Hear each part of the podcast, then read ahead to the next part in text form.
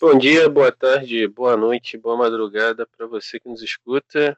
Estamos chegando aí com mais um episódio do Forever Young, podcast do Hermes, Núcleo de Estudos Jungianos. É, agradecer aí mais uma vez a nossa querida audiência. Só cresce, hein? Nossa audiência está exponencial. Isso Eba. é muito maneiro. É... Tá Hoje é igual a, a quantidade falar... de bots do Bolsonaro, né? Só cresce. É só que a gente não tem dinheiro para injetar para as pessoas ouvirem nosso podcast, né? da vida. É, agradecer a todo mundo e deixar um recado importante. Se você gosta do nosso conteúdo, compartilhe o nosso podcast, ajuda a gente a alcançar mais pessoas. É, isso é importante, tá? Mas não se sinta na obrigação de fazer isso, não. Só se você achar que vale a pena. Se você é. achar que vale a pena compartilhar, compartilha. Se você é estudante de psicologia, compartilha com seus colegas de, de classe. É, ajuda a gente a falar com mais pessoas. Que uma das, das coisas que os feedbacks que, que a gente recebe é que é importante ter alguém falando de psicologia, um podcast de psicologia é legal né? ainda mais um que se foca em psicologia analítica, que é uma coisa que a gente não vê na universidade. Né? Sim. É, e se você quer saber um pouco do porquê a gente não vê Jung na universidade, volta lá no nosso primeiro episódio, que fala bastante sobre essa questão. Aí que a gente está é... mais agora a gente está mais explícito. é, bom, hoje a gente vai falar de um, de um tema que é totalmente ligado com a psicologia analítica, né? Que são os sonhos. Não dá para pensar psicologia analítica sem pensar sonho. É, o sonho é uma técnica fundamental para a clínica junguiana. É, assim, dá para fazer. E é um comportamento humano, né? Normal. Um natural. comportamento humano ar, natural. Todo mundo Sim. sonha. Sim, mesmo que a gente não lembre, né? É, dá para fazer clínica junguiana sem sonho até dá, mas é um pouco limitada, né? Mas a gente vai falar aqui de, de sonho num, num aspecto mais amplo mesmo, assim. Né? Pois certo? é. Certo. É nós. É... Você sonha? Oi? Você sonha? Sonho. Muito Sonho. Pouco. Cara, ultimamente eu tenho sonhado menos. Mas eu, eu costumo sonhar muito, assim. É... E anotar, registrar, né? Ter um, ter um acompanhamento dos sonhos, mas ultimamente eu tenho sonhado menos. Acho que até por conta desse momento que a gente está vivendo, assim, de estar tá um pouco mais ansioso, isso tem atrapalhado um pouco a qualidade do meu, dos meus sonhos. Assim. E do seu sono também? Do sono e do sonho. Eu sou uma pessoa que dorme pouco, na verdade. É, eu durmo pouco e consigo consigo ter um, um sono restaurativo e sonhar numa boa, assim. Mas ultimamente Nossa, isso tem ficado um pouco isso tem ficado um pouco abalado confesso. Nossa, se eu fico uma horinha, assim, eu, eu sou virginiana até no sonho, né? Então, assim, eu preciso das minhas oito horas. Se for oito e um, eu já não durmo bem, eu já acordo assim, sabiada, cansada, sabe? Tipo, ai meu Deus, me drogaram. Não, se eu durmo muito, eu fico muito cansado. Assim, não, pra mim, seis horas. Não, não, tá doido. Eu tô aqui acordada seis horas, porque ontem eu fui dormir tarde e provavelmente hoje eu vou dormir tarde de novo, porque hoje é dia de RPG, bebê! Adoro! Hoje é dia de sentar elite na porrada. Aí, eu dormi seis horas hoje, eu tô aqui na base do ódio. Mas eu tenho percebido. Podem ver a cara que eu fiz para essa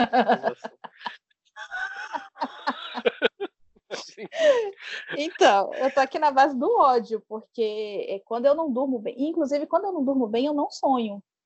Eu não sonho legal, sabe? Não tem, não tem desenvolvimento, um, um negócio bacana. Uhum. Mas no geral, como é que são os teus sonhos? Assim, são, são significativos, são vívidos? Explica Caraca, aí pra galera. vou tentar não ser tão explícita assim. Mas é, os meus sonhos, via de regra, eles são muito vívidos. Eu vivo sonhos, né? Eu até brinco com meu marido que ele fala assim: Nossa, os meus sonhos são assim. É, é algo sentando na cadeira, meu inconsciente, sentando na cadeira e falando: Oi, precisamos conversar. Já Oi, os querido. meus sonhos não são. Oi, querido. Amado. Olha só. Os meus não. Os meus são epopeias. Os meus são, assim, puta narrativonas. As, uns negócios, assim, épicos, uns negócios loucos. Sabe? Que depois, quando a gente para para analisar direitinho, a gente vê que tem sentido, né? Mas eles geralmente seguem aquele modelinho clássico, né? Da, da, da, da, da epopeia. Né? Então, eles têm um início, eles têm uma proposta, e aí eles vão crescendo, crescendo, acontecendo, ah, e nem sempre tem um desfecho, né? Às vezes o desfecho é a ausência do desfecho. Mas, esse, Mas... Ah. esses sonhos com essa característica são sonhos que estão ligados mais ao processo de análise mesmo, né, cara? Uhum. Tá, em análise costuma ter sonhos que facilitam a entender essas histórias que estão sendo contadas pelo inconsciente de algum jeito. Sim. Sabe, eu gosto muito de dizer para os meus pacientes que às vezes eles chegam com anedotas, né? Tipo, ah, eu, eu não sonhei, eu vi uma cena, eu falei, é importante, traz para cá. É, eu costumo dizer que esses vários sonhos, né, até o próprio processo de transformação do símbolo nos sonhos é quase como se fosse uma, como é que chama? Uma foto panorâmica, eu gosto muito dessa, dessa metáfora, né? Que a gente vai colocando os sonhos, encaixando ele na cadeia de transformação é, ao longo do processo psicoterapêutico e a gente vai vendo o símbolo sofrendo transformação, o símbolo se metamorfoseando, né, à medida que as coisas vão sendo trabalhadas. Mas uhum. eu acho que a gente está se adiantando um pouco. a gente nem falou o que, que é sonho, já falando É, já, já tá assim, adianta. É assim, é o que eu sempre falo. É o tempo, o tempo junguiano é o tempo do inconsciente, cara, e fodam-se. É, mas, Jordan, seja uma boa pessoa, seja didático, e fala aí, o que, que é sonho? Cara, a gente pode pensar o sonho dentro de algumas perspectivas, assim, né? Mas para a gente tornar essa, essa explicação mais, mais tranquila, vamos pensar o sonho aqui como sendo uma característica do inconsciente em organizar seus próprios conteúdos, né? Então, o sonho é uma maneira do inconsciente se equilibrar de algum jeito. É, e através desse equilíbrio, se equilibrar não só entre ele, tá? Equilíbrio entre consciente e inconsciente também. E através disso, a gente pode usar isso como uma certa mensagem, né?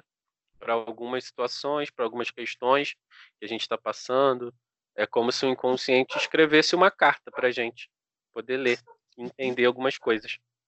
Né? Nesse uhum. movimento de, de equilíbrio que ele faz. Equilíbrio compensatório, Jordan? equilíbrio é compensatório, né? Porque ah, a gente tem que ah. lembrar que na psicologia junguiana a gente trabalha sempre com uma ideia de compensação dos aspectos psicológicos. Né? O que está uhum. acima é como que está abaixo, de certo modo. Né? Então as Olha, coisas tendem. então as coisas tendem a se equilibrar é, entre inconsciente e consciência, né? Então o sonho tem essa característica fundamental de tentar compensar alguns aspectos que estão acontecendo. E aí é diferente de quando a gente pensa na psicanálise, por exemplo né? Que o sonho tem uma uma interpretação que vai levar no final de tudo a ser desvelado o sonho a uma questão de libido, né? Aqui pra gente não tem isso. Uma libido mais sexual, no caso, não é isso? É, falando psicanálise libido, é libido no caráter de energia sexual, né? É porque se a gente fala libido na psicologia analítica, ela é entendida como energia psíquica como um todo, né? Mas na uhum. psicanálise é, é a pulsão de vida, né? Sim. E aí, nesse e aí... caso, o sonho, ele viria da onde? Para a psicologia analítica, né? Vamos fazer sempre essa, essa, essa ressalva aqui, porque para a psicanálise existe a interpretação de sonhos, para a psicologia analítica existe a análise de sonhos. E a própria, a própria compreensão da estrutura psíquica para a psicologia analítica é diferente. Sim. É... E aí, os sonhos só, viriam da só? Uma curiosidade, né? Aqui, uhum. bibliográfica do, do Carlos Gustavo. É Momento que... pensamento. é que reza a lenda, né? É, eu não lembro em qual biografia isso está, está documentado, que o Jung tinha lido a interpretação dos sonhos do Freud e não tinha entendido, né? E aí mandou uma carta para ele, tipo, pô, mano, muito louca essa parada aí e tal, mas não, não entendi muito bem, não. Me explica melhor como é que funciona isso. Justamente porque partem de pressupostos diferentes para entender a estrutura psíquica, né? Importante uhum. lembrar que Jung já pensava psicologia antes de conhecer Freud. É... Mas enfim. De onde vem o sonho? Cara, o sonho vem, né? O sonho vem, basicamente. Tu vens, tu vens. Uh! Mas, pensando no que a gente já falou até aqui, a gente pode dizer, cravar, óbvio que a gente ainda não pode cravar isso com 100% de certeza, né? Porque é, metodologicamente, cientificamente, a gente nunca viu um processo de formação do sonho nesse sentido, mas a gente acredita que o sonho vem do inconsciente, né? É, e aí, dependendo do tipo de sonho, ele vai trazer mais elementos do inconsciente pessoal ou mais elementos do inconsciente coletivo. Né? Vai depender da, da função que aquele sonho tem a realizar para aquela para aquele sujeito naquele momento. Uhum. Né? Cada ah. Ah. para cada sonho ele vai ter mais elementos arquetípicos, né, que estão que podem estar ligados com com questões um pouco maiores do que o próprio sujeito ou mais elementos pessoais. Né? Mas o sonho vai ser sempre formado desses dois elementos, são elementos pessoais e elementos arquetípicos, em maior ou menor dose, né? Maior ou menor proporção. Uhum. Tá, mas beleza. É... Quando a gente quando a gente fala assim sonho, quando a gente fala assim sonho, da onde ele vem, né, para onde ele vai, é, sempre fica aquele questionamento, né, do esse questionamento dos símbolos, né? Uhum. Como é que os símbolos operam dentro do sonho, né? Porque se a gente pensar, é, a gente tem que lembrar que Jung é um homem do tempo dele, então ele é um homem bastante funcionalista, né? Eu acho que de uma maneira geral, de uma maneira geral, o Ocidente é muito funcionalista, né? A gente pensa assim, ah, para que, que o, o que é uma mesa? Ah, a mesa é um lugar que serve para a gente colocar coisas em cima, ou é o lugar onde a gente come, né? Então a gente sempre acaba pensando nas coisas enquanto relacionadas à sua função, à sua funcionalidade. Para quê, né? É, é o para quê. Então, todo tanto que, que a gente diz que a pergunta freudiana é o porquê e a pergunta junguiana é o para quê, né? Para que isso que se opera, isso que acontece, está eh, é, operando, está acontecendo, está vindo nesse momento da sua vida e dessa forma, né? Então, assim, se a gente para para pensar que o inconsciente é, ele é esse grande motor, ele é esse grande gerador onírico, é, para que que o sonho vem, né? Para que que o sonho aparece para o sujeito naquele momento? você falou de motor, assim, e o símbolo ele é o motor da psique, né?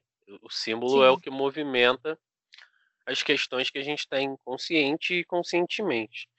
É, e basicamente ele é a linguagem do sonho. Né? A gente precisa entender isso. O sonho ele é escrito numa linguagem simbólica. Vocês é... sabem os hieróglifos dos egípcios, né? Aquelas tabuinhas ou as, aquela, aquelas imagenzinhas nas paredes, que é tudo imagenzinha, né? Que não é, digamos assim, não tem uma escrita uma escrita com letras, uma escrita com imagem. Cuneiforme. Que lembra, cuneiforme, que lembra bastante também os pictogramas chineses e japoneses, né, os ideogramas, é, os kanjis. É, é mais ou menos isso, né? A linguagem do sonho, ela é uma linguagem imagética. Né? Por isso que a gente costuma dizer que a primeira linguagem do ser humano não é a linguagem falada, não é a linguagem é, escrita, né? É a linguagem imagética. A gente se relaciona primeiro com imagens antes da gente se relacionar com o verbo. É, porque elas dão sentido, né, para as coisas Sim. assim. Antes, antes de explicar o antes de explicar as coisas, a gente visualiza as coisas de alguma forma, né? É uhum. uma coisa meio meio platônica, mas é mais ou menos por aí. É, e aí você tinha perguntado dessa função, né?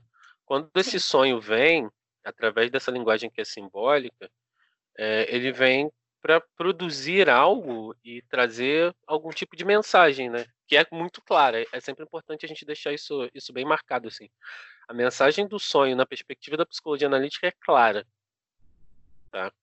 É, não tem significado oculto, no sentido de desvelar o sonho até você chegar no que aquilo quer dizer.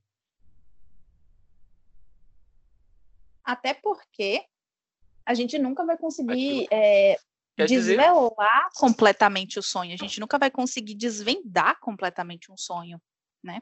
Ele sempre vai ter algo, não só, pelo, não só pela característica é, mutável né? do símbolo.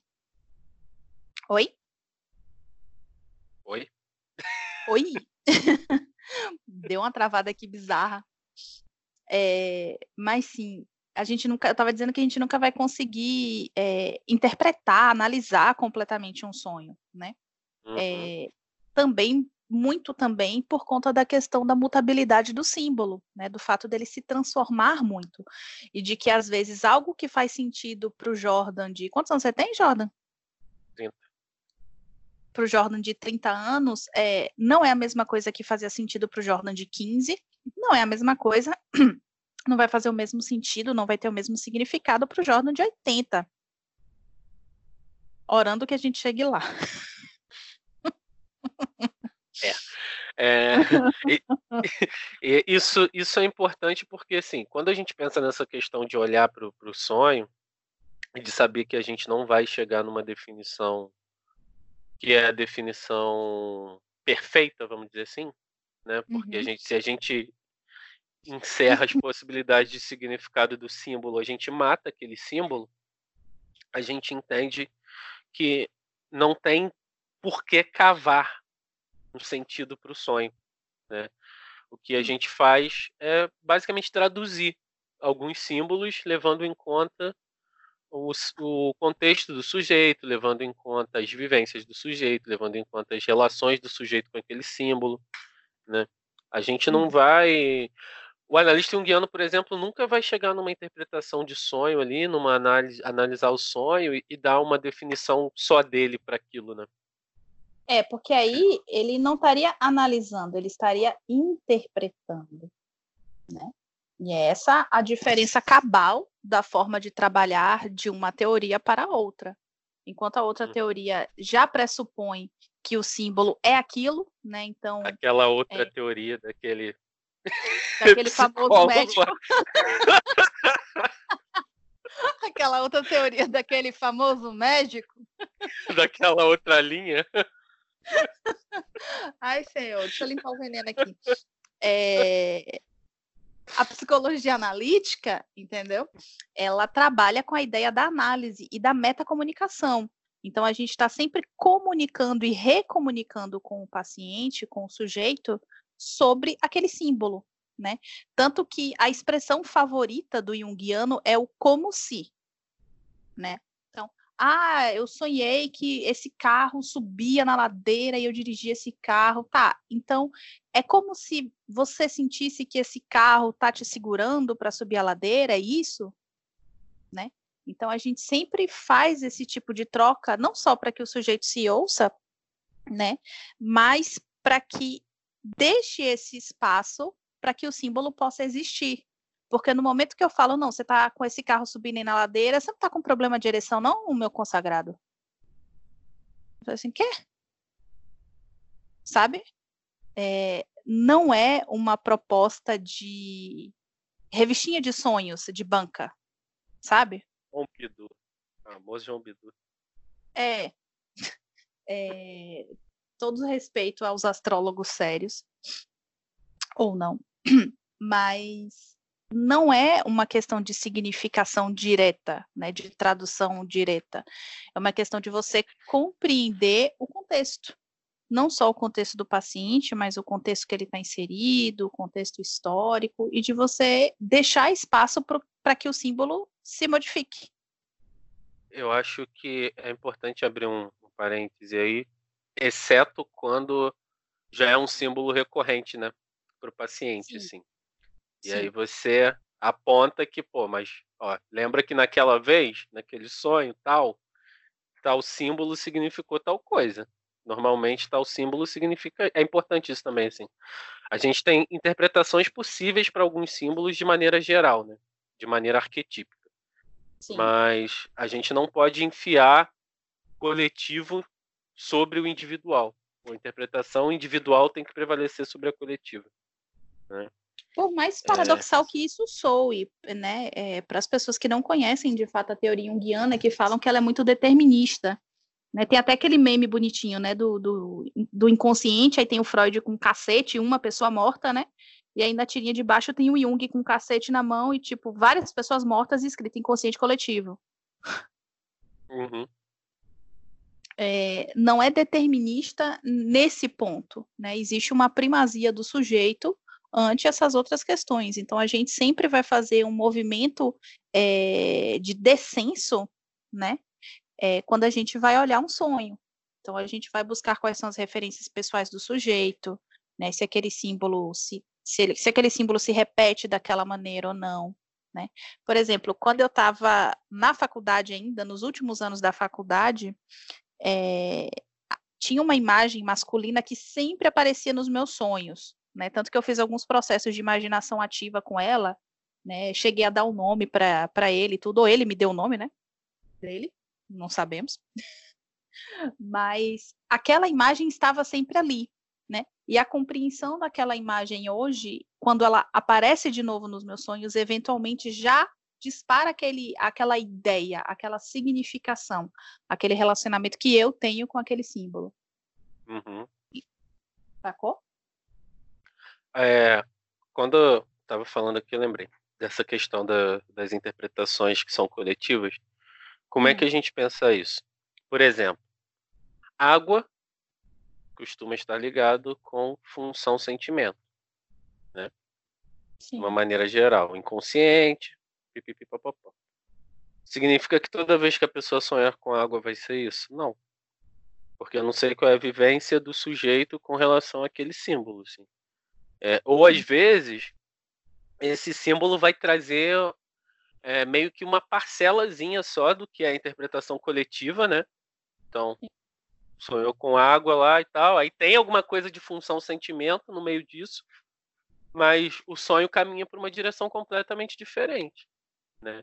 E se a gente se foca só no que é essa interpretação coletiva, nessa interpretação arquetípica da coisa, a gente perde completamente sentido, né? Uhum. Porque a gente não vai ler o que está escrito, a gente vai ler o que a gente quer ler. Ali. A leitura fica absolutamente enviesada, né? Sim. Né.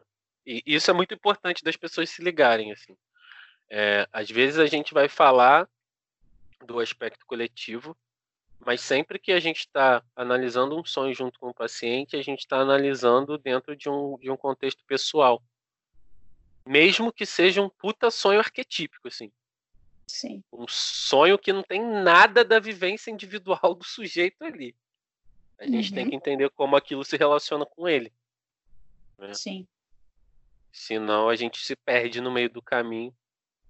E aí as coisas ficam distanciadas do que elas têm para dizer. Né? É importante a gente pensar também, assim, quando a gente fala que o sonho é que ele é, né, a mensagem está clara, é porque para o Jung o inconsciente não mente, né? Gente, Maria, não... a gente está muito conectado, porque eu, tô pens... eu tava pensando nisso agora. tipo, real oficial. Ave é. Maria! Participação mística linda, meu Deus. O inconsciente não tem para que mentir pra gente, não tem por que enganar a gente. Ele não tem por que usar nenhum tipo de mecanismo de defesa nesse sentido. O inconsciente, na perspectiva da psicologia analítica, a gente pode pensar ele em alguns momentos como uma bússola que busca o próprio desenvolvimento, né? Busca a própria autorrealização, busca a própria individuação. É, então... só que é aquela metáfora que eu adoro, vocês já perceberam que Índia adora a metáfora, né? É, é aquela bússola que você está num barco sendo guiado para algum lugar, você falando português e o cara falando malaio. Sim. Então, você precisa criar signos de tradução, signos de compreensão para que aquela comunicação flua, né? Então, o, o, símbolo, quando ele aparecer, ele não está querendo esconder de você que você tem desejos obscuros. Não, ele está te mostrando de forma que você entenda. Porque, de só repente, aquele cachimbo do língua. seu avô. Exato, só que porque, de repente, aquele cachimbo do seu avô vai te remeter a um determinado sentimento inexprimível de outra forma. O uma coisa que eu costumo dizer sempre é que assim a linguagem, a nossa linguagem, né, que a gente usa para se comunicar, ela é racional. Né? Uhum. Né? Ela é uma linguagem que é estruturada e organizada, cadenciada forma, logicamente. É, de uma forma lógica, né, que a gente consegue entender de acordo com a língua que a gente está. E aí qualquer língua humana, né? A gente Sim. aprende a falar uma língua. Se eu, se, eu nasci, se eu nasci no Brasil, mas eu cresci na Polônia, eu vou me condicionar a falar polonês, né? Sim. A maneira como a gente se, se comunica, ela é estruturada, independente da língua, de uma maneira semelhante para que a gente consiga fazer esse movimento. O que o inconsciente certo. faz é falar de um jeito que a gente não entende. Sim. Né? Porque não segue aí, essa lógica de A, então exatamente. B, então C. Exatamente isso, né?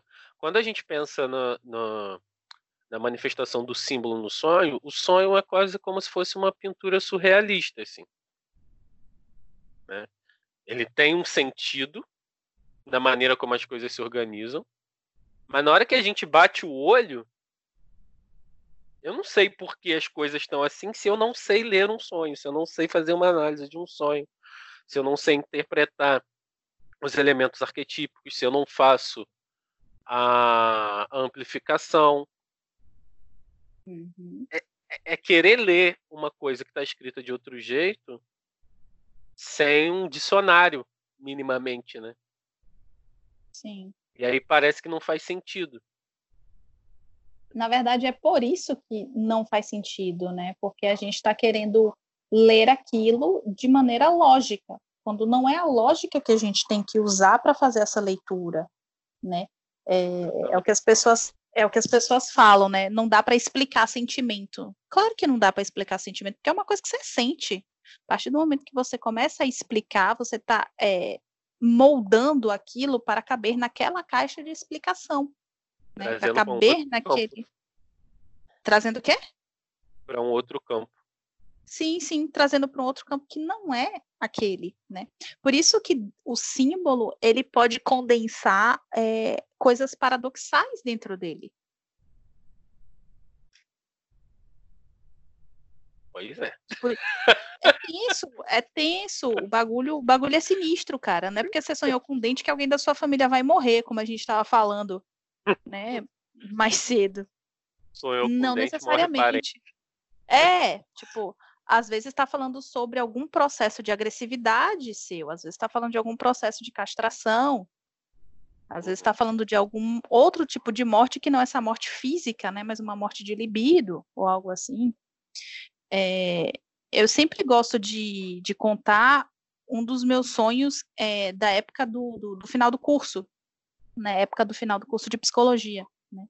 Que eu é, tinha uma determinada terapeuta, e aí um dos primeiros é, sonhos, assim, quando a gente começou a entrar em análise nível hard, foi que eu tava. É, barril. foi, mas esse sonho é fofinho, ele é, ele é muito claro, ele é muito direto. É, eu tava numa. O sonho era o seguinte: eu tava numa cidade, e essa cidade né? Eu nunca tinha sonhado com nada. Isso foi antes das minhas leituras marxistas, isso foi antes das minhas leituras de literatura russa, isso foi muito antes disso. Eu nem sonhava em ler nada das coisas que eu leio e que eu gosto hoje. né? É, mas eu sonhava que eu estava numa cidade que estava sendo sitiada por um exército russo. E desse exército russo tinha um cara que ele queria me salvar, apesar de tudo, né? E aí eu contei é, o sonho, né? Levei o sonho para terapia e aí a terapeuta só deu aquela chulapada, né? Ela curioso, a origem do meu nome é russa.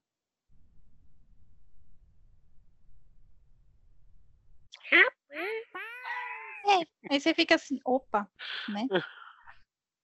Então, é, o processo de, de, de, comunicação entre os inconscientes e o processo de detecção ar arquetípico, né, é, é, foi outro, porque eu não sabia qual a origem do nome da minha terapeuta. Nunca sequer perguntei, né? Nunca fui, na época não tinha nem tanto Google assim, era uma coisa um pouco mais difícil, né? Uhum.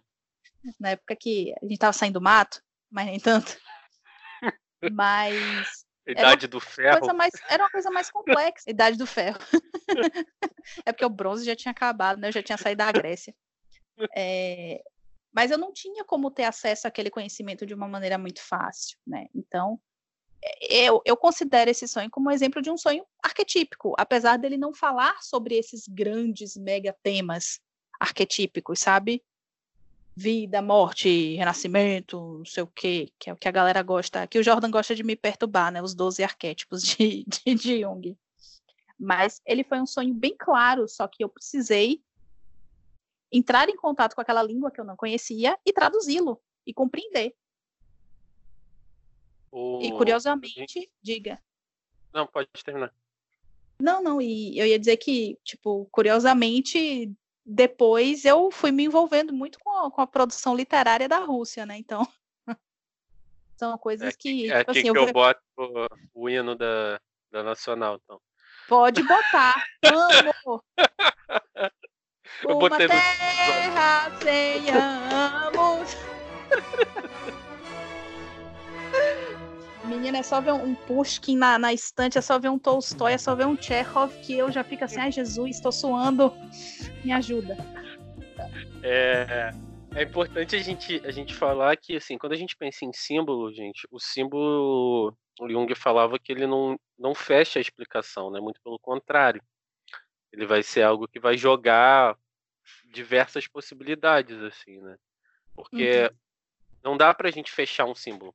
Se a gente fecha um símbolo, a gente mata ele. Já falei isso antes, mas é, é porque essa é a expressão que Jung, Jung mesmo usava. A gente está matando o símbolo né, de, de se interpretar. Se a gente olhar para essa questão do teu sonho, imagina se você fecha essa possibilidade simplesmente numa questão russa mesmo, né? Não, então aqui é, é um homem russo, é uma questão russa de trazendo isso para uma coisa talvez literal. E não olhasse é, vou, vou conhecer um príncipe eslavo. Sabe? Você mataria a, a, a, conexão que esse símbolo traz, assim. Né? Sim, é, e sim. a gente a gente sempre pensa que o símbolo o símbolo não erra, assim. Não tem um símbolo que aparece no sonho que não deveria estar ali.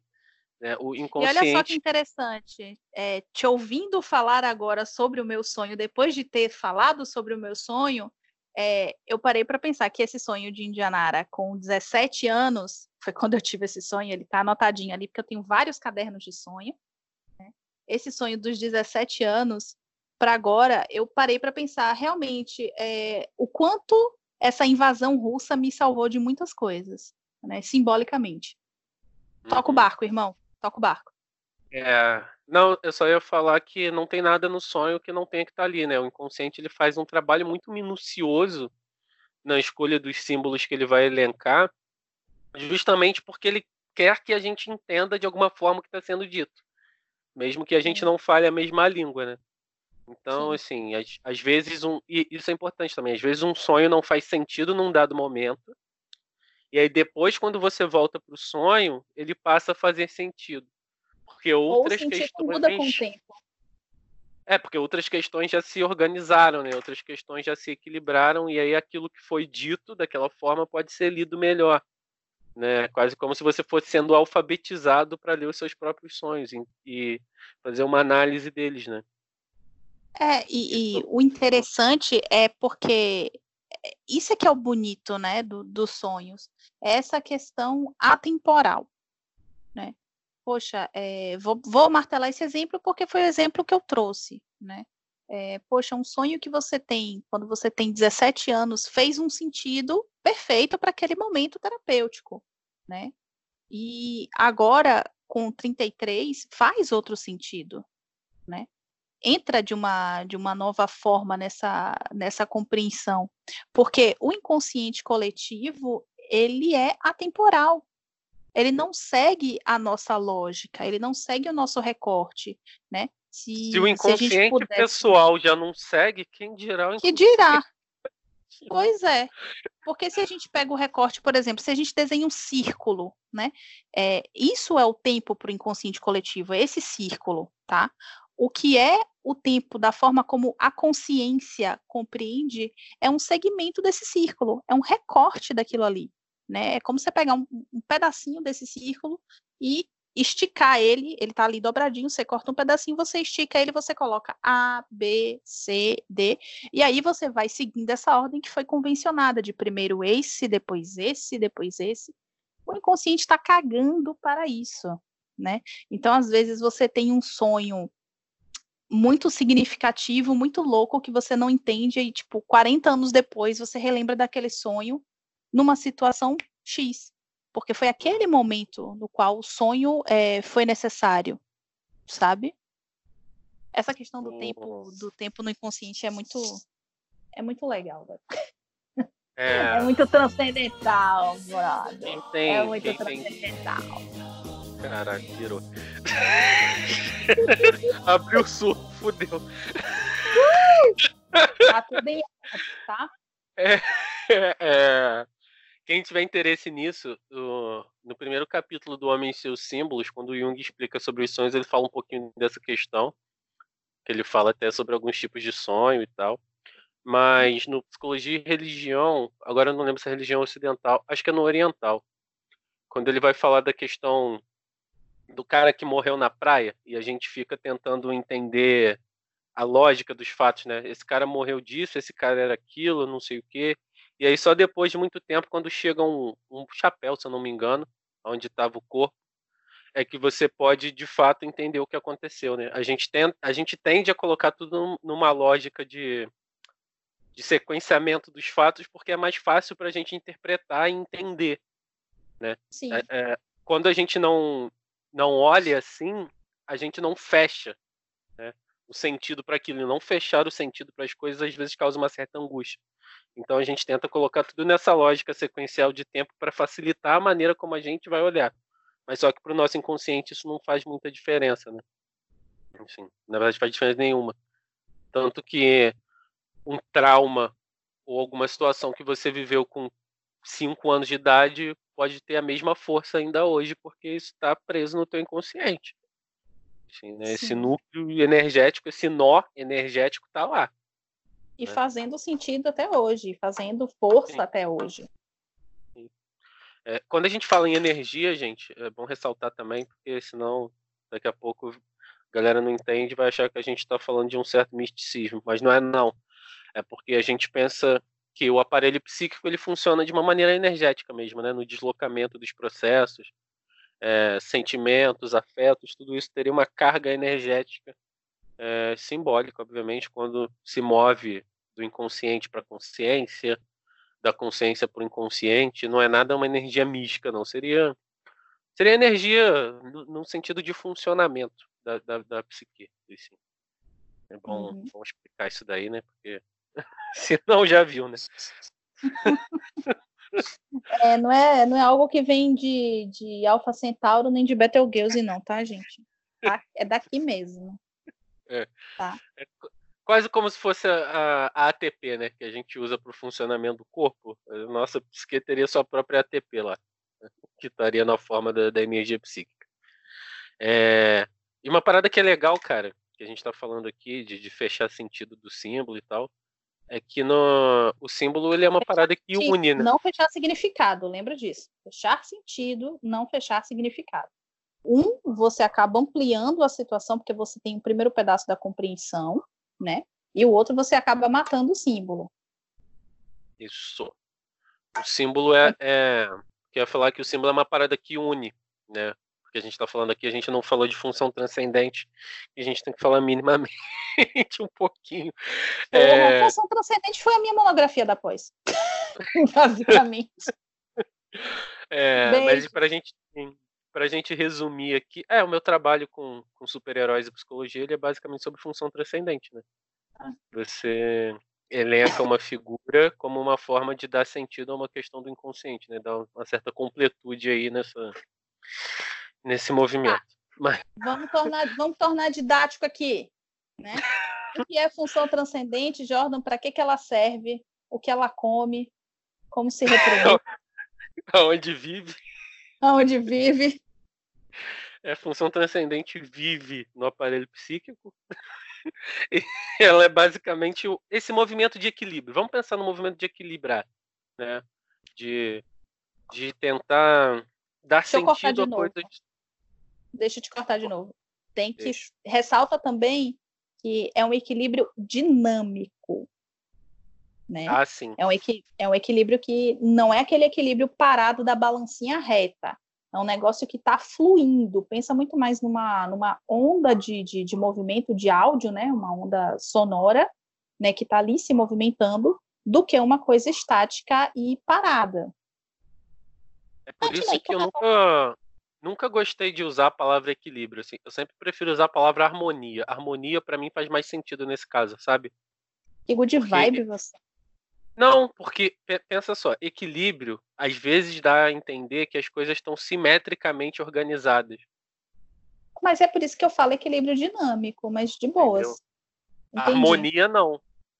As coisas estão harmonizadas, estão na proporção que elas precisam estar. Né? O equilíbrio, no geral, dá a entender essa ideia simétrica, mas aí é uma questão é, de outra ordem. Enfim. Uhum. mas é só, é só uma questão de de facilitar. Mas a gente tem que pensar a função transcendente como isso, assim, como esse movimento que o nosso inconsciente faz de dar sentido às suas coisas e equilibrar-se com a consciência de alguma maneira, né? É, uhum. E o uhum. sonho, ele é basicamente um movimento da função transcendente. É, que. Ah, lembrei uma parada que eu ia falar, e é importante. Porque quando a gente. quando a gente olha para o símbolo no sentido etimológico, né? o símbolo significa aquilo que une, né? Então, é, a gente tem que pensar nesse movimento mesmo, da psique se unindo. Né? E por isso que a gente não pode fechar essas interpretações que a gente faz. Senão, uhum. ela não se une com nada, só com o que a gente quer que se une. É... O que mais? Ah, a função transcendente ela fala de unir opostos também. Né? É, é, as, opostos que são a priori irreconciliáveis, né? É, por que, que ela é tão importante e por que, que ela é tão chamativa e por que, que ela desprende tanta energia, né? Porque ela faz a junção daquilo que não era possível se unir de novo por aquele momento, naquele estalo. Então, aspectos que estão ali no inconsciente, eles acabam se unindo com aspectos da consciência, e aí você forma o símbolo. E a partir da, da visualização desse símbolo, que pode ser auditivo, tátil, visual, bababá, tiriri, tararó, é, aquilo ali vai fazer sentido para você.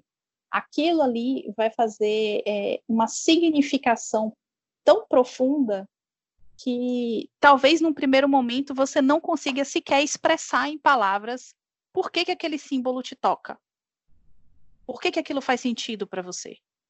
Você simplesmente tem o primeiro impacto, né, de sentir, de estar imerso naquela energia, para só a partir daí você começar a configurar o que foi que você compreendeu dessa imersão, o que foi que você compreendeu desse momento, desse diálogo. Ficou claro? Para mim ficou. Espero que para quem está ouvindo também. Digam, é... se vocês chegaram até aqui, coloca hashtag ficou claro. É, manda um aviso, manda um sinal. É, hashtag ficou claro. É, e é importante pensar que, assim, por que que, por que, que essas coisas se, se modificam, né? A maneira como a gente sente, como a gente percebe. É porque o inconsciente, ele não é estático. Né? O inconsciente, a gente não pode usar como exemplo de inconsciente algo que seja parado. Né? O inconsciente seria uma galáxia em rotação. Saca?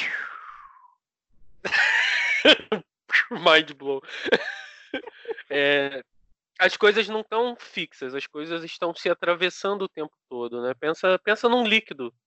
Acho que um líquido é um bom exemplo para um inconsciente, né? Onde as coisas se chocam e, e, e se modificam o tempo todo. Né? Quando a gente fala em constelação, não constelação familiar, pelo amor de Deus, constelação de conteúdos psíquicos, a gente está falando dessas associações que acontecem entre os conteúdos que estão no inconsciente. E aí, no sonho, às vezes aparecem esses elementos que às vezes não estão claros para a gente, né? mas estão constelados ali, eles estão, estão se movimentando e precisam passar para a consciência de algum jeito. É, o sonho também tem essa função de fazer algumas coisas passarem para a consciência. Sim.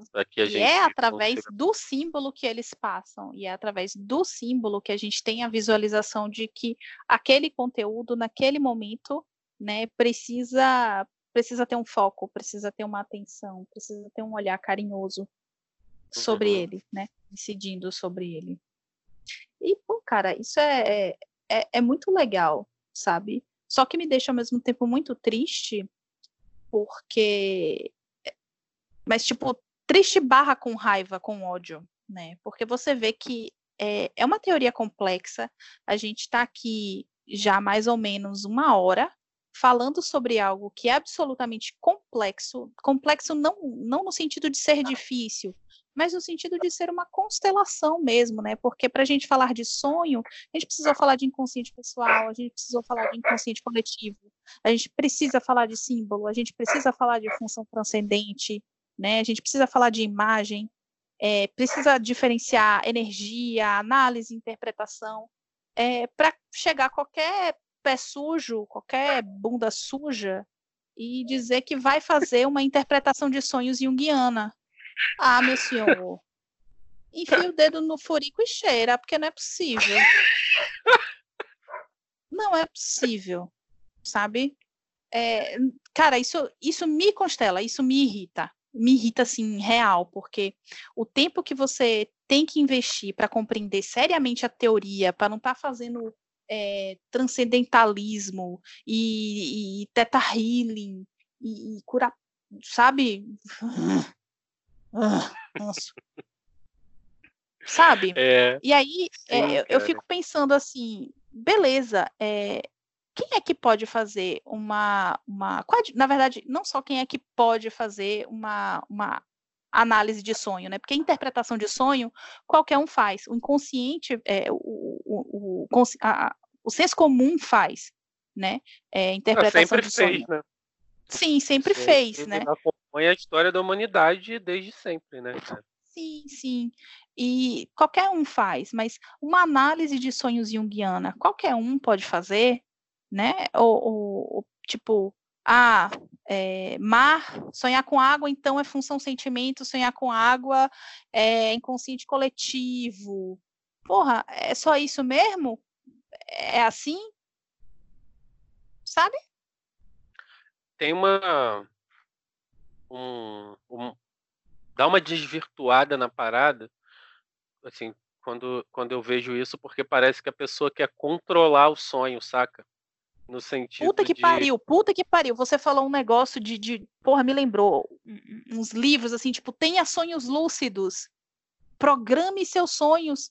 Para quê? Exatamente. Se eu tenho, se eu tenho um inconsciente que está tentando se desenvolver de alguma forma, né, é, e trazer para mim, como é que um retrato, né, que o sonho era um, era um retrato do inconsciente né? Tá uhum. tentando uhum. trazer retratos de si mesmo para que eu possa entender que sentido tem eu tentar controlar o que acontece ali, né? Isso é tentar adentrar numa esfera que não é da minha competência.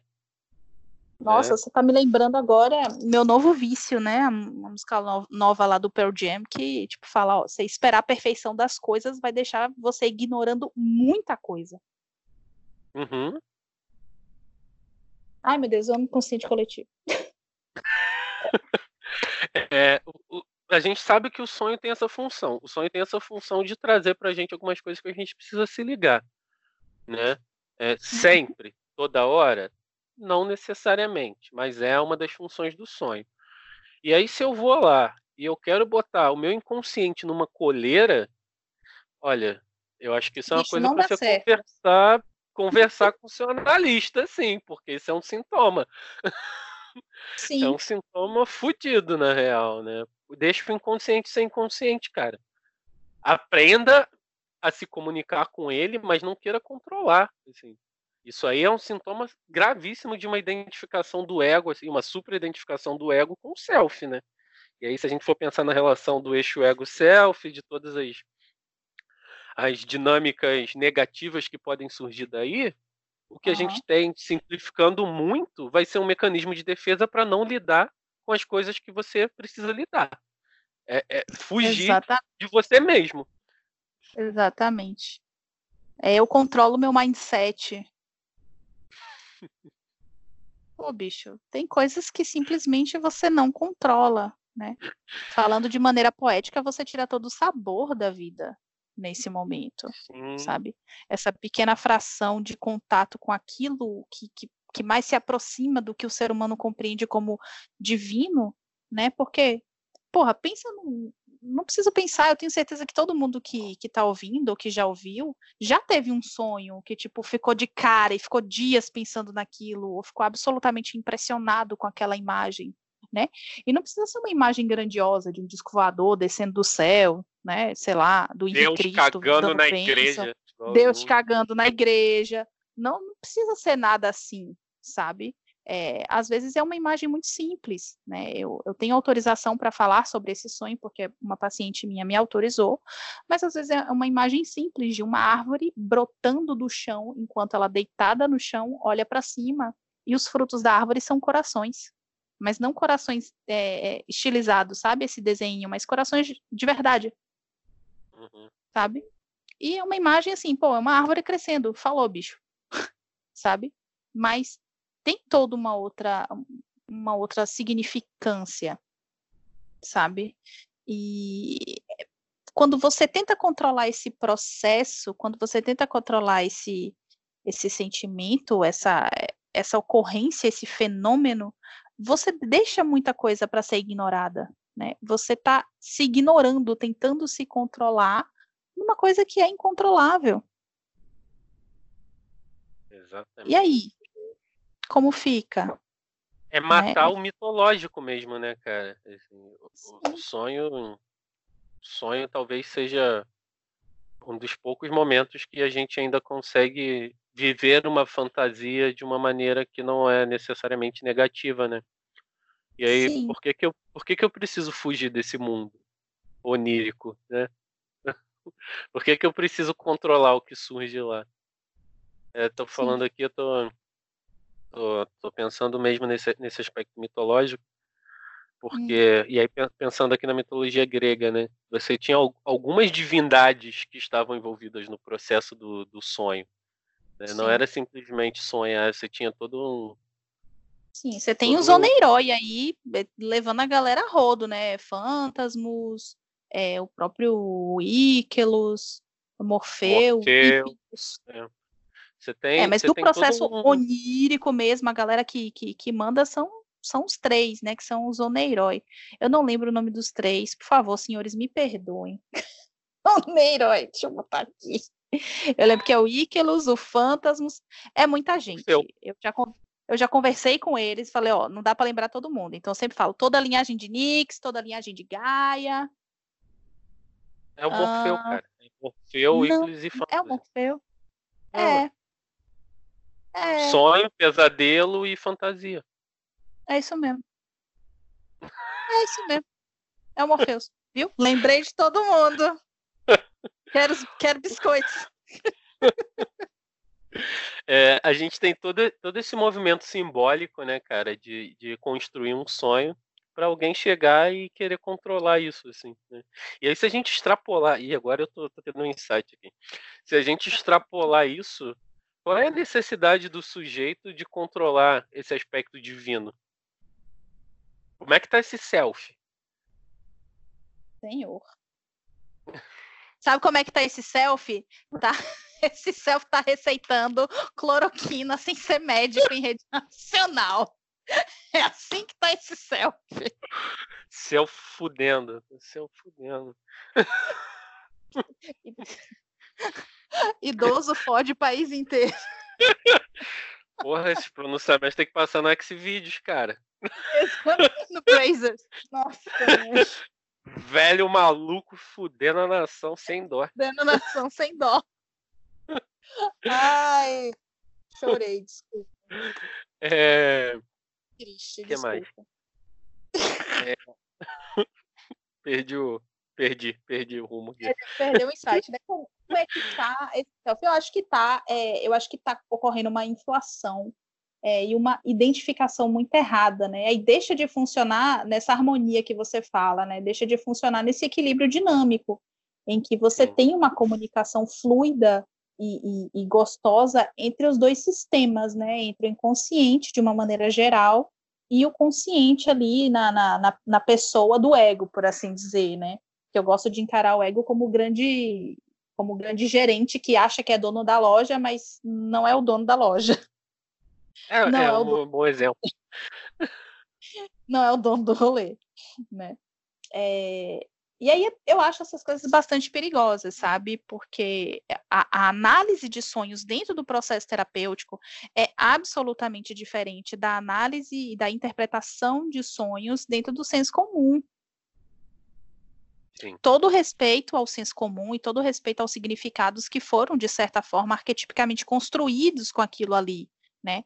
Porque afinal de contas, quando um animal perde todos os seus dentes, é, chegou o ponto em que ele não consegue mais caçar, ele não consegue mais comer, ele vai morrer.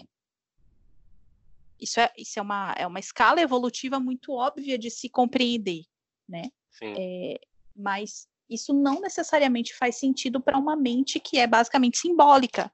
Nós não somos animais racionais, nós somos animais simbólicos. A nossa E rede tem- de existência é tecida dentro de significados e significâncias. Tem uma coisa aí nessa interpretação que é de senso comum e que talvez seja o maior equívoco, é que isso tira o sentido simbólico daquilo da cultura em que isso está inserido, Sim, né? Então eu, eu vou querer pegar, por exemplo, eh, sonhar com um pássaro, né? Que para os indígenas norte-americanos significava liberdade e coisas assim, e extrapolar isso para todas as culturas do mundo, sendo que a minha cultura não construiu esse sentido, não construiu esse significado para aquilo, uhum. entende? sim, E aí eu sim. estou diminuindo o que que o meu sonho pode dizer. Quando eu vou lá e abro o manual de sonhos e vejo que tal coisa é tal coisa. Eu não estou falando do meu sonho, eu estou querendo falar de um sonho coletivo. Caralho, outro insight. Eu tô, eu,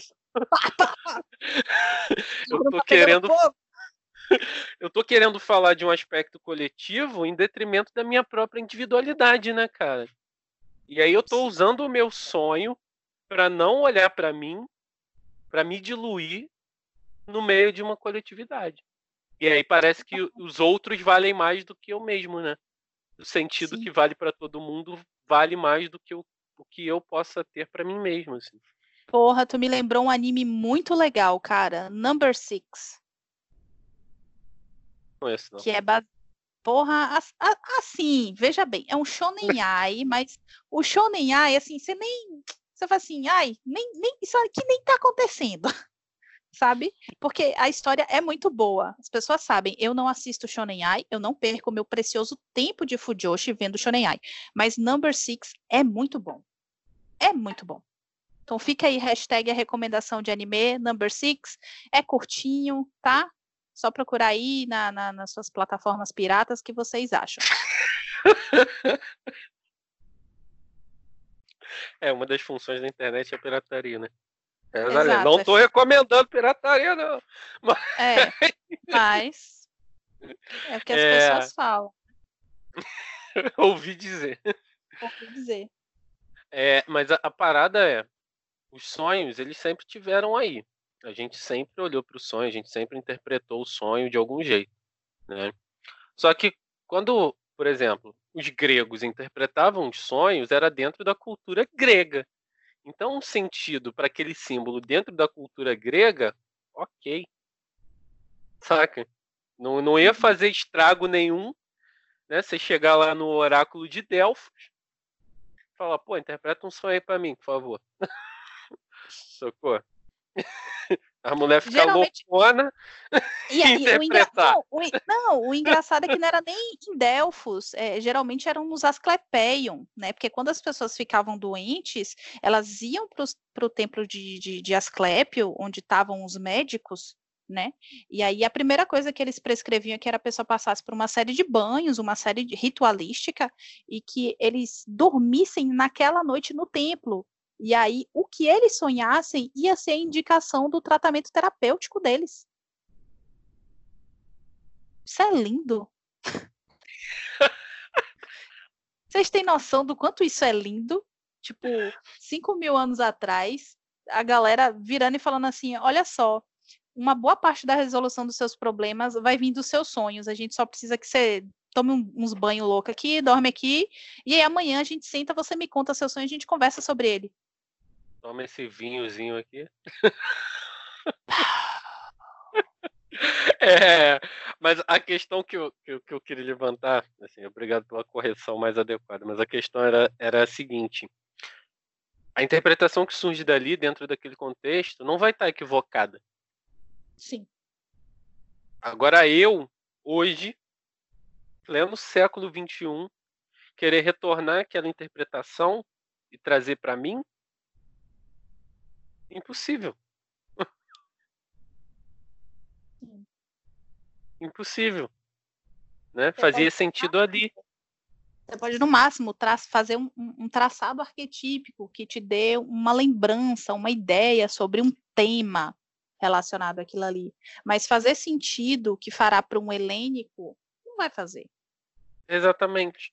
Porque é a questão simbólica. Você tem o aspecto arquetípico, porque, como você disse, é, a gente pode traçar alguns elementos similares, talvez. Agora, o símbolo interpretado daquela forma é naquele momento, naquele contexto sócio-histórico. Né? Sem contar que a gente ainda tem diversas deturpações do sentido com o passar do tempo, com o correr da história. Sim. Né? Então, como é que a gente vai poder afirmar com 100% de, de garantia que o sentido real daquele símbolo para aquele povo era esse. Sendo que a gente não tem relatos é, numéricos suficientes, talvez, né? É, inconsciente pessoal existia desde que existe homem, tá? Então, assim, galera de 3, 4 mil anos atrás, não era, não era só mergulhada no inconsciente coletivo, não né? A gente é, é, é, o funcionamento é bem similar, na verdade. Né? Uhum. A gente só tem aí um sedimento de, de, de, base cultural. E essa parada do, de, de transportar o sentido, né, cara? Eu acho que esse é o equívoco quando a gente pega esses manuais, sabe?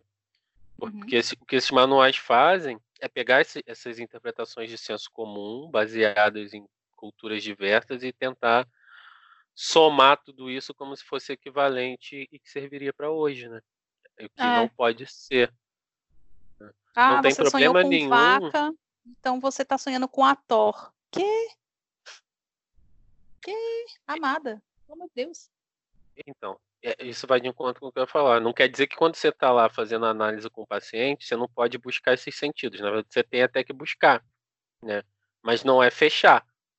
É exatamente isso. Eu não posso virar para o meu paciente e ele me dizer, ah, eu sonhei com vaca, então quer dizer que você sonhou com a Thor. Agora, se ele virar para mim e dizer, não, porque no meu sonho tinha uma, uma imagem de um ícone, de uma cabeça de vaca com um disco solar em cima, e dali fluíam rios de leite. Você assim, hum, você já leu sobre a Thor? Né? Ou mesmo nesse sonho com vaca, né? Ó, a gente ah. tem aí uma divindade egípcia que pode, pode ter alguma relação. Você pode estar sonhando com a vaca primordial lá da, da mitologia nórdica, que eu esqueci o nome é, agora. Que lambe o sal. É, sabe? Aí você busca esses sentidos amplos, arquetípicos. Pá, joga isso assim no ar pro paciente. Mas não vai fechar isso com ele. Exato. Pô. Existe essa diferença, né? A forma como a gente se comunica, ela faz diferença na forma como, como a condução do inconsciente do paciente vai fazendo com a gente junto o processo, né? Então é diferente ele contar o sonho, relatar o sonho e eu dizer, ah tá, você tá sonhando com a Thor de virar para ele dizer: Você já ouviu falar sobre uma divindade egípcia assim, assim, assado? Me lembrou muito, esse seu sonho me lembrou muito essa divindade. Que tal a gente dar uma olhadinha? Ou que tal você ler sobre essa divindade, ler alguns mitos, algumas coisas sobre isso e a gente conversar depois? Uhum. Né? Faz, e, faz toda a diferença. E assim, às vezes, e, e isso é, o, é, é primordial entender, é que às vezes a gente vai lançar essas coisas e assim, não vai ser. Não é uma questão de acertar no alvo, assim, saca? Sim. Porque às vezes a gente vai fazendo essa amplificação e não é aquilo que quer dizer pro cara. E aí, se você quer forçar uma interpretação pro que você acha, você tá fazendo merda, você tá fazendo errado. Né? É comum a gente lançar essas questões e aí o paciente fala, não, não faz sentido nenhum, assim dentro do que dentro do que eu sonhei, dentro do que eu tô, tô pensando aqui, tipo, não, tem nada a ver. E aí você vai ampliando, ampliando, ampliando, ampliando. Né? E quando você acerta, é muito diferente. Quando Sim. a interpretação do sonho bate, mano, a parada mobiliza de um jeito que paciente e terapeuta são atingidos no processo.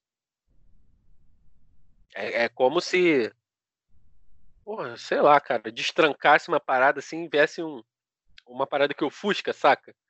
Sim. Pensa nessas imagens de, de desenho, de anime, quando o cara abre um baú, aquele baú assim, cheio de brilho.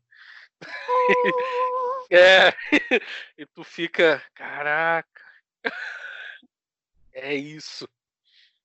É, esse, essa, quando uma interpretação é acurada, né, quando essa essa análise é acurada, é, é, é acertada, faz sentido para os dois. Assim, se faz sentido só para o terapeuta, não, não, tá, não tá certo. E não é uma questão de convencer o paciente de que a tua, que o teu olhar é o correto e o dele é o errado. Sim, não é sobre convencimento. Não, não. Não é sobre direcionar a pessoa a responder o que você quer sobre aquilo. Não, não é isso. Né? Uhum. Quando a interpretação é, é, é, é correta ali, quando esse movimento bate, os dois sabem. Não, não tem jeito. É uma comunicação sabem. bem tácita, né? É, Jordan, para fechar, vamos falar um pouquinho brevemente sobre os tipos de sonho? porque algumas pessoas acham assim, ah, tá, então só existe é, só existe sonho pessoal, ou então só existe sonho arquetípico, né? Uhum. Então, é... o, eu, acho, eu acho bacana que o Jung nunca é, e ao mesmo tempo às vezes é um pouco angustiante, mas enfim, é, é lidar com o lugar da angústia, né?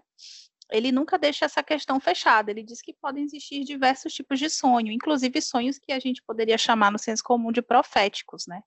Sonhos que fazem uma certa, é uma certa pescagem aí do que vai acontecer dentro da linha temporal, uh, justamente porque o inconsciente não tem um tempo numa linha temporal, né? Ele é esse, é, ele é esse grande caldeirão, esse mix de coisas. Uhum. É, o Jung coloca, se eu não me engano, são quatro tipos de sonho, né? Assim, uhum. coloca em quatro quatro possibilidades, quatro grupos, assim, que seriam os sonhos, esses sonhos proféticos, né, que você falou, você tem os sonhos arquetípicos, é... sonhos de compensação, uhum. É... o que mais? Me ajuda aí, que eu não tô lembrando. Sonhos de compensação são os, sonhos, são os pequenos sonhos, né? É, Seriam os, sonhos. Que... São os arquetípicos e os proféticos. É. Os sonhos de compensação é tipo, ah, sonhei que. Um exemplo clássico, né? Sonhei que eu queria comer um bolo, não consegui comer o. Quer dizer, eu queria comer um bolo quando eu estava acordado. Não consegui comer o bolo, sonhei que eu estava comendo um bolo. Né? Isso é um sonho de compensação. É um sonho relativamente simples, que não, não traz muita coisa a ser olhada, não traz nada muito importante, né? De, de uma maneira assim por dizer. É, você tem esses sonhos arquetípicos, que são grandes sonhos, e aí alguns desses sonhos atravessam o sujeito, né? É, quando e, Jung fez atravessam a... ele e falam da sociedade, né? Que geralmente eram os sonhos, é, que ele dizia que eram os sonhos do xamã. É, é o Era. sonho do grande homem, né? Que é. São sonhos da coletividade. É, o Jung mesmo relata alguns sonhos dele nesse sentido. Em algumas das viagens que ele fez para a África, ele também fala sobre isso. É, e é legal também, é, ele fala de um, de um povo, que eu não, não, vou usar o termo tribo, porque eu acho que assim, isso é uma visão muito eurocêntrica, né? Sempre pensar o africano tribal. Mas ele fala de um grupo em que as pessoas não sonhavam. Não sei se você lembra dessa passagem. Só o chefe da tribo que sonhava. Sim, lembro.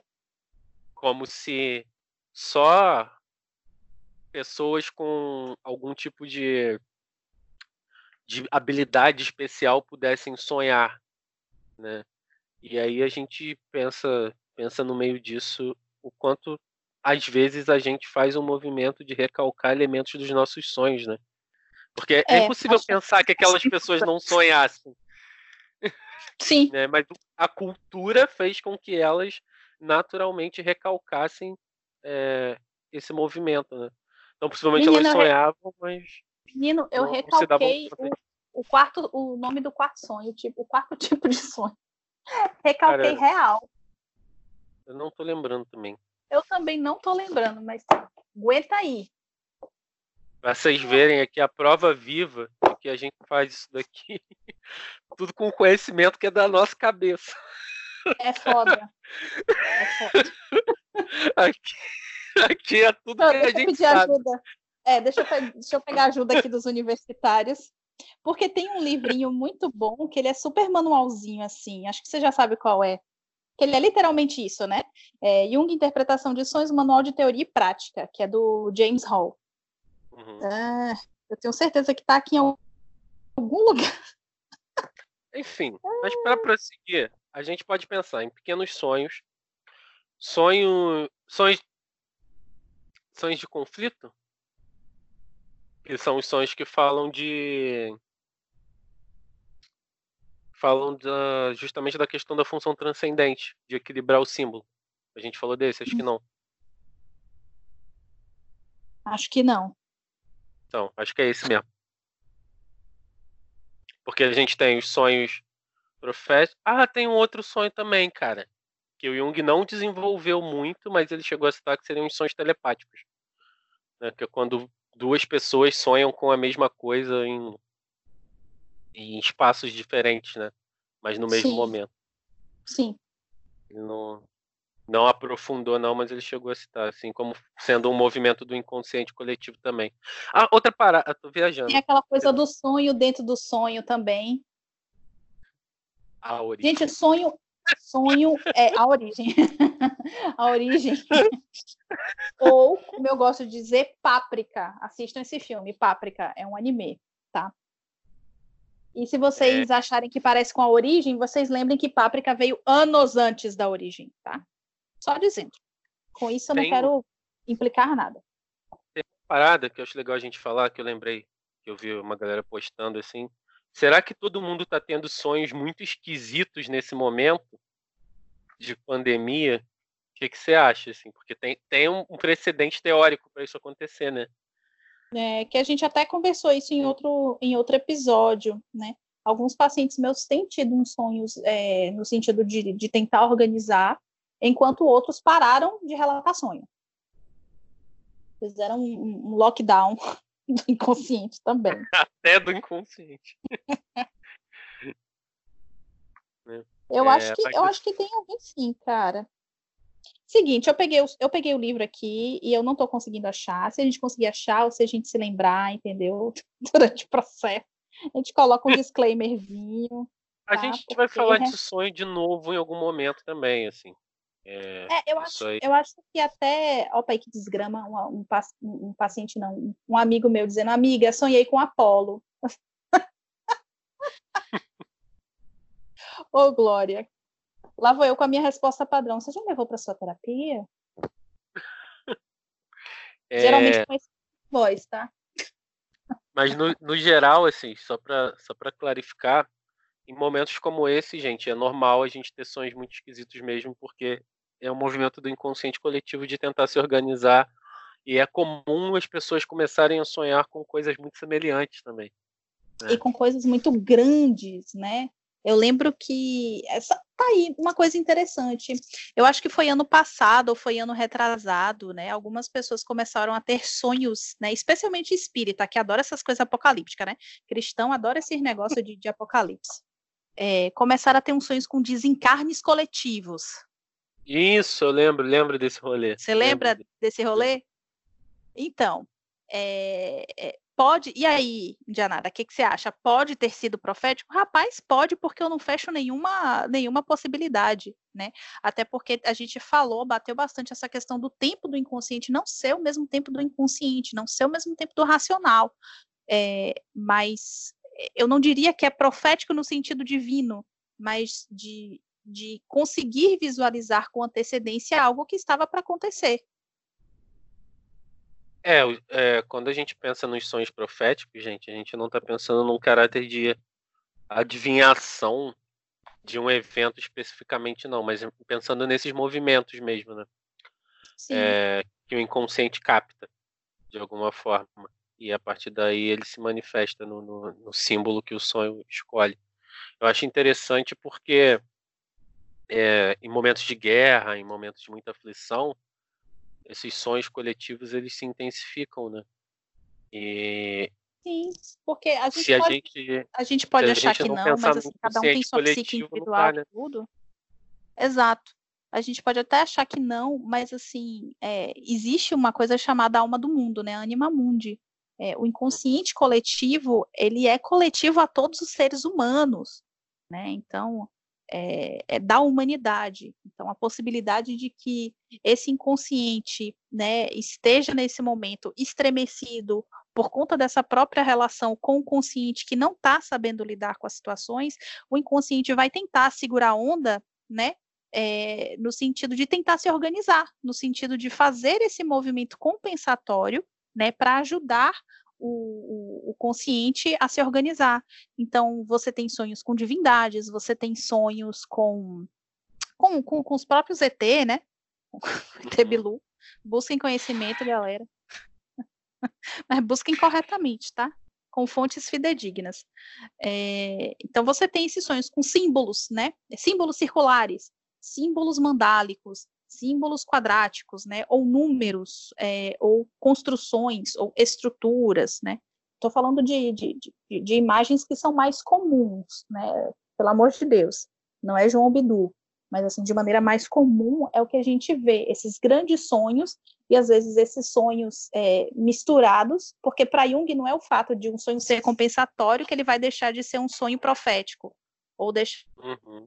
de ser um sonho telepático o sonho pode ser tudo isso ao mesmo tempo, né? Mas o que vai fazer relevância, o que vai fazer diferença dentro do processo de análise é o que está em evidência, é o que está em preponderância, né? Então, nesse momento de crise, nesse momento de caos, em que está todo mundo ansioso, está todo mundo angustiado, e não mente para você não que você está angustiado, você está ansioso sim. tá? Tá todo mundo desse jeito. Tá todo mundo no mesmo barco nesse sentido, né? É, então é óbvio que o inconsciente vai fazer movimentos para tentar organizar a gente, para tentar aterrar a gente nesse processo. Né? Então eu tenho visto dois movimentos: grandes sonhos, né? Sonhos com imagens muito apocalípticas, sonhos muito, ah, sabe? Como eu também tenho visto uhum. pessoas que não estão sonhando, que assim, que estão que estão se apegando à questão do real mesmo, sabe? Que não estão querendo é, tratar com símbolo nesse momento. E geralmente essas pessoas que não estão tratando com símbolo nesse momento, seja de que forma for, são as pessoas que estão tendo mais dificuldade para lidar com o processo. São as pessoas que estão tendo picos de pânico, picos de ansiedade, é, com muito mais frequência e muito mais intensidade do que as outras pessoas que estão sonhando, que estão é, fantasiando, que estão desenhando, que estão mantendo a sua rotina, sacou? Que estão ali vivendo de alguma forma mais aterrado na realidade. Será que eu fui clara? que às vezes eu falo pra caralho, eu fico pensando assim, meu Deus, eu tô falando demais. Será que eu... gente, vocês entendem as coisas que a gente fala, assim, é, deem um feedback pra gente, porque é importante até pra gente talvez tentar modificar. Tentar melhorar um pra não ficar. É, pra é. não ficar naquela pegada hermética junguiana, sacou? A gente tenta não ficar na pegada hermética junguiana porque a gente quer que isso seja acessível para geral. Então, assim, o que não tiver ficado assim com a compreensão bacana, coloca nas redes sociais pra gente, ó, oh, Indianara, ó, oh, Jordan, não entendi isso isso. Como é que é? Dá para vocês falarem melhor? Que aí a gente uhum. a gente vai se, se ajustando. É, porque senão a gente fica falando só entre os nossos mesmo, né? E não é essa não é essa proposta muito do, do de, de, tentar levar Jung mesmo né, de uma maneira mais, mais fácil, mais acessível. É, sobre essa hum. questão desses sonhos, o que eu o que eu tenho visto é que de uma maneira geral, nesse momento, é... não era isso que eu ia falar, eu ia falar de outra coisa. Mas deixa eu fechar isso e depois eu falo do que eu queria. É, eu acho que esses sonhos eles têm servido como uma âncora mesmo, sabe? Uma forma uhum. da gente poder observar isso e, e, lidar com isso no nível coletivo mesmo, né? De dividir essa angústia de alguma forma.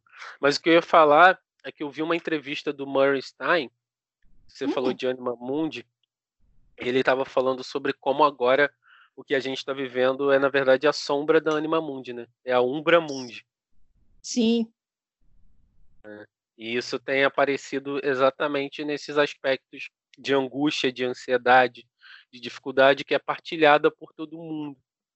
Né? Agora a gente tem dividido é, o aspecto sombrio do que é ser humano e, e tem que conviver com a realidade, tem que conviver com o mundo, o mundo externo, né, com a realidade externa. É legal, assim, não sou fã do Bernstein não, mas, mas uh, foi legal o que ele falou. E aí que os humilhados estão sendo exaltados, né? Porque a galera que era introvertida, que lida com a sombra direitinho todo dia, tá mais tranquilo no processo, não é que não tá doendo, tá doendo sim, mas tá mais tranquila, porque já conhece mais ou menos esses meandros, né? Já sabe a dor do, do, do chicote quando ouve o barulho estalando, né?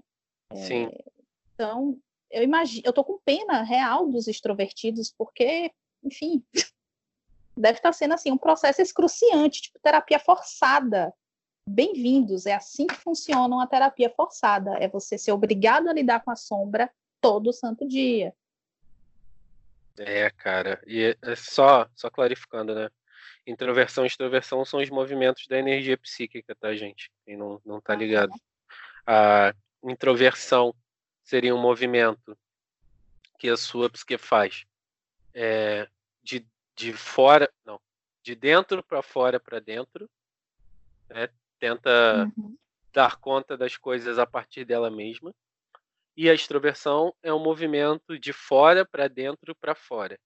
Né? Você tenta dar, dar sentido às coisas, lidar com as coisas de maneira externa, de maneira exterior. Então você busca mais ajuda das pessoas, você procura conselhos e tal. Os introvertidos não, eles tentam lidar com as coisas por eles mesmos, no mundo interior, né? No seu, seu mundinho ali.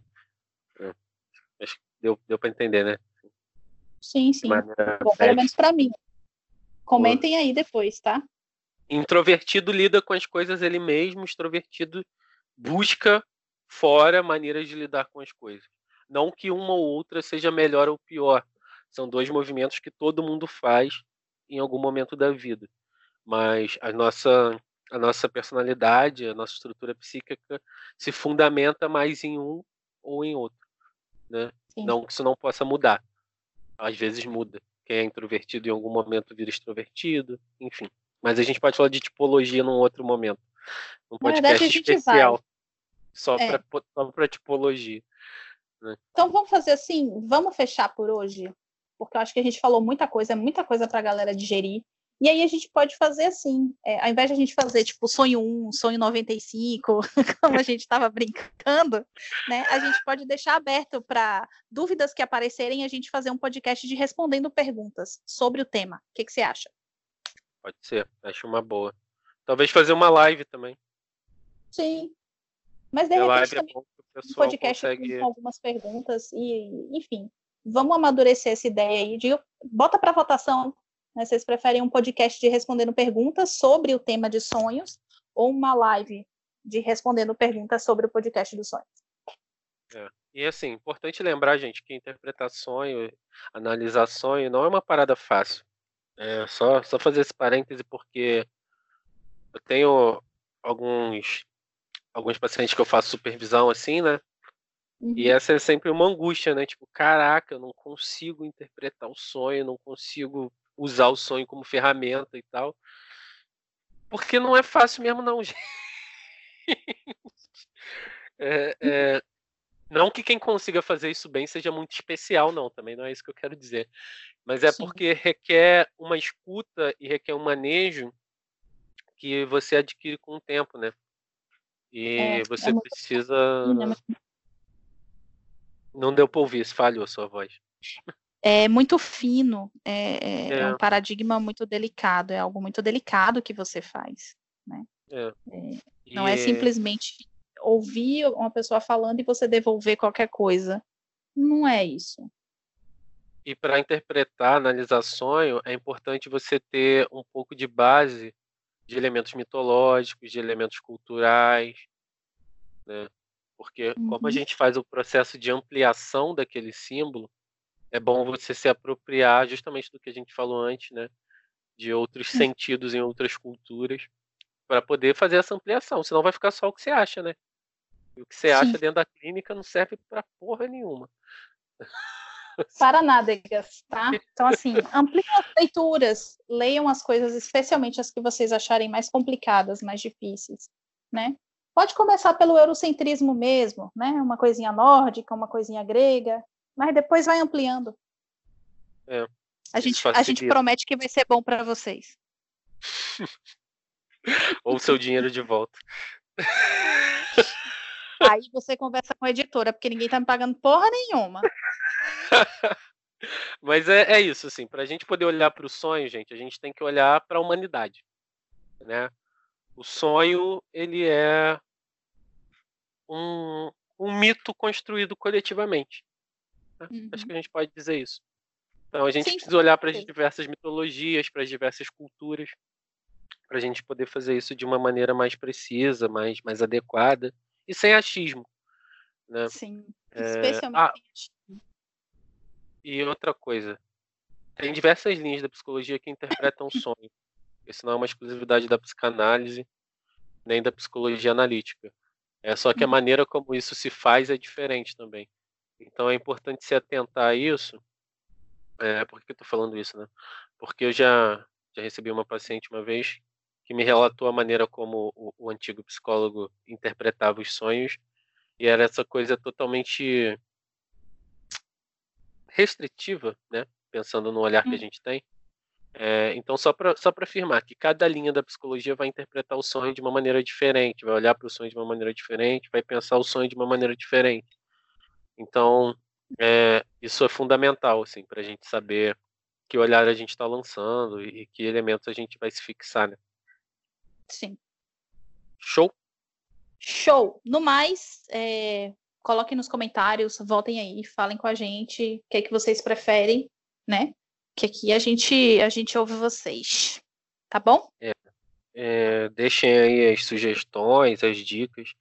Falem, por favor, se a nossa linguagem está sendo clara, se vocês acham que dá para ser mais claro, o que, que dá para melhorar e tal porque o nosso podcast, diferente de uns e outros por aí, de outros canais por aí, é, de outros meios por aí, a gente quer falar para as pessoas no sentido de, de não ficar fechado. A gente entende que a psicologia junguiana é muito fechada mesmo, muito elitista, e essa não é a nossa intenção.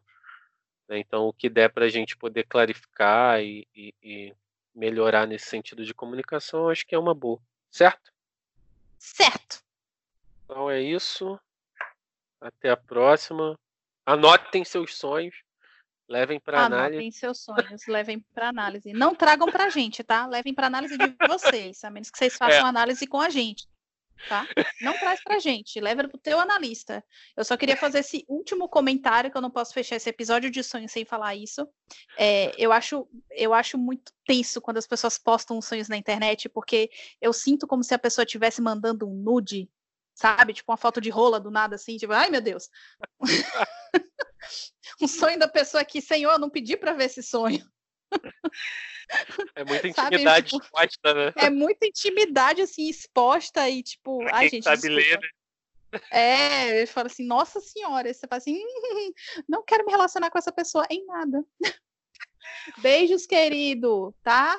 Não, não, não postem seus sonhos assim. Ou postem, né? Porque tem gente que é exibicionista mesmo e foda-se, tá? É, Mas é isso aí. Levem seus sonhos para análise. Não fiquem pedindo para qualquer um interpretar seus sonhos, porque isso tira a responsabilidade que vocês têm com os seus sonhos, né? De fazer essa interpretação junto com o analista de vocês, entender o que, que aquele símbolo quer dizer. É... E é isso, né? Já falamos pra caralho. Nossa, esse aqui foi longo, hein? E olha que a gente foi sucinto. Então, mandem Exato. as dúvidas, comentem, tá? E aí a gente decide como é que a gente vai fazer isso. Se a gente vai fazer a live ou se a gente vai fazer um outro especial, respondendo perguntas de sonhos. Ok? É isso aí. E fui. Beijos.